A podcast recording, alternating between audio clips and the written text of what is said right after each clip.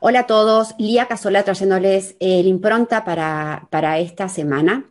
Como les digo siempre, este pronóstico astral no le impacta igual a cualquier persona, a todas. Es decir, este impacto va a ser eh, según el diseño de la persona, en mayor o menor grado, en mayor o menor, o sea, hay temáticas que le van a impactar, otras que no le van a impactar, etcétera. Por ahí a ustedes no les impacta, pero lo ven en otro, ¿bien? Pero es bueno saberlo, como siempre les digo, porque entonces yo estoy anticipadamente avisado de que si llego a tener yo esa sensación, ese sentimiento, esa energía, sé que se debe al tránsito y no tengo que hacer algo, no me tengo que ocupar ni preocupar, ¿ok? Alerta 1.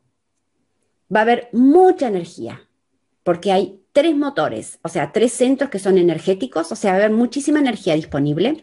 Y dentro de esa energía disponible tenemos la energía del estrés, ¿ok? De la hiperquinesis, que eh, es un gran tema. Eh, con esa energía del estrés o de la hiperquinesis, nos va a impedir, estando en ese estado de estrés, recordar, porque vamos a estar muy afuera, y nos va a impedir encontrar el origen, la fuente de nuestra vitalidad, de nuestra alegría, ¿bien? Porque vamos a estar demasiados ocupados, ¿bien? Alerta 2, energía emocional, la que veníamos trayendo, 35-36, de crisis, de turbulencias, de, de, esta cosa impulsiva, eh, sentimientos, todo eso sigue, ¿bien? Así que tenemos estrés, tenemos impulsividad, ¿bien? Y tenemos foco, obsesión, eh, atención para disponible para algo, ¿ok? Entonces, tenemos por un lado estrés, por otro lado foco y por otro lado crisis. Entonces yo puedo decir, ok, esta semana será que vamos a estar todos obsesionadamente enfocados en las emociones, en las peleas emocionales, en las discusiones emocionales, estresados. Pues la idea es que no, ok. Entonces, vamos a ver cómo revertimos estas tres energías. La primera y fundamental, y fundamental, tiene que ver con la del estrés, porque está en el sol, porque es muy fuerte, bien. Em, por ende, esta semana hacer una pausa, a parar, paren las rotativas, paren la acción externa, bien. Vayan para adentro, mediten, obsérvense. Y ahora les voy a sumar algo más.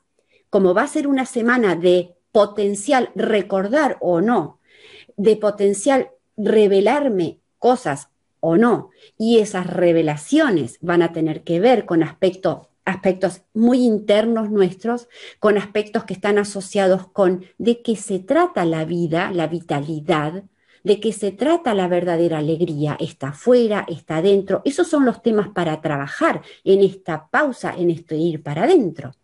Si ustedes no van para adentro, no paran, no dejan esa, ese estrés y esa hiperquinesis, ¿bien?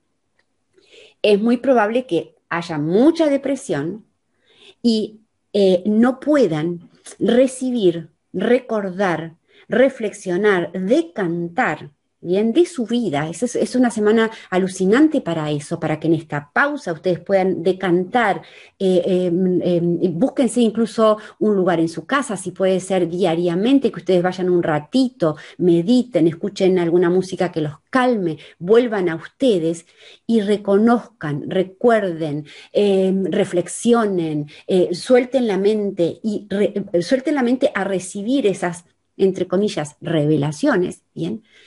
Que les conecte, que les traiga respuestas con respecto a de qué se trata la alegría de estar acá en este mundo, en este plano. La consigo afuera, la consigo adentro, viene de adentro, viene de dónde. Bien. La segunda alerta, que es el tema de las emociones, eso es fundamental.